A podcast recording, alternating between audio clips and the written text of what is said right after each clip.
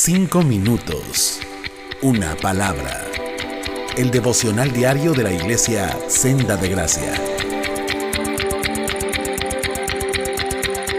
Hola, soy David Corrales. De niños y aún ya de grandes, muchos de nosotros llegamos a pensar que una solución mágica en contra del miedo es meternos debajo de la cobija, ¿verdad? O prender la luz de la habitación. Otros más bíblicos creen en recitar con voz alta el inicio del Salmo 91.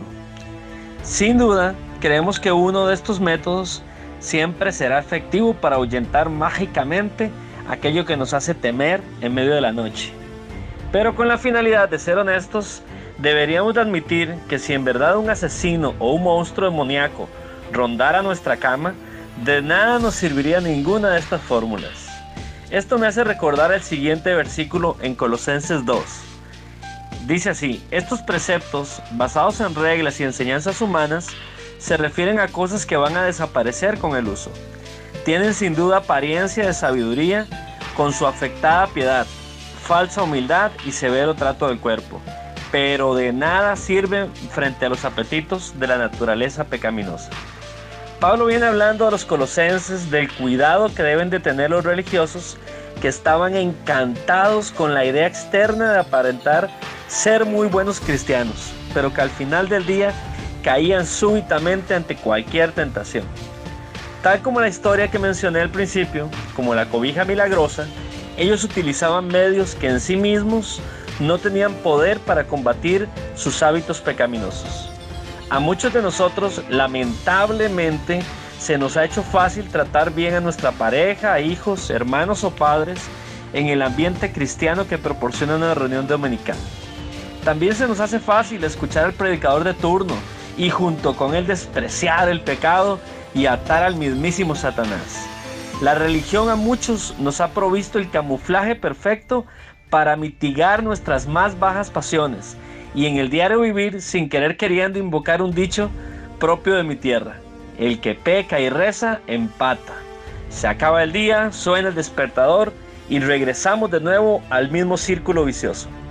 La palabra de Dios nos enseña que la religión en sí misma no es pecaminosa, cuando su práctica está llena de una devoción real por Jesucristo. Sin embargo, cuando la queremos utilizar para callar nuestras conciencias y no enfrentar honestamente nuestras debilidades, puede ser un peligrosísimo sedante que nos haga vivir un cristianismo mediocre, que sabe lo que es el Evangelio, pero que no ha experimentado su poder eficaz. No cabe duda que uno de los propósitos de Dios en esta cuarentena, así como ocurrió con Israel en el desierto, está siendo el desnudarnos de nuestras apariencias y enfrentarnos en casa a quienes somos en realidad.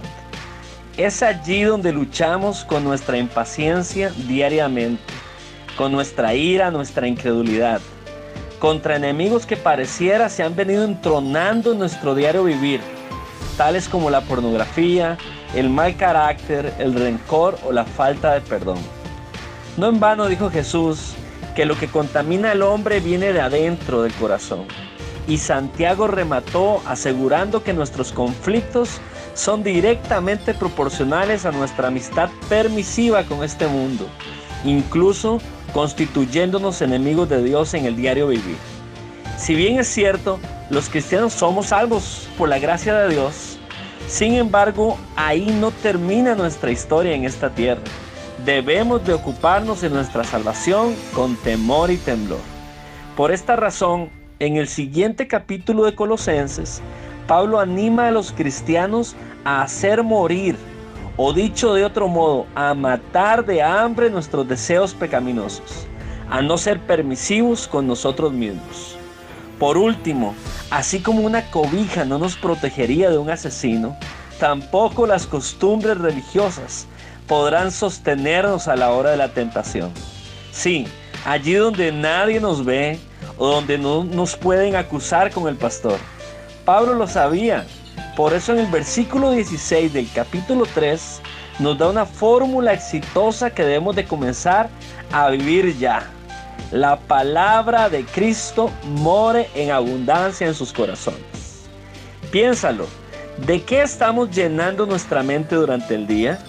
¿En verdad estamos matando de hambre nuestras debilidades? ¿O acaso estamos pensando en vivir con ellas por el resto de nuestras vidas? Los animo a despojarnos de la falsa religiosidad y vestirnos de una devoción honesta y transparente por Jesucristo. Llénate, satúrate, sumérgete en su palabra todos los días y tendrás el poder necesario para vencer tus pecados. Recuerda que es solamente su poderosa palabra la que convierte el corazón y hace sabio al sencillo. Cinco minutos. Una palabra.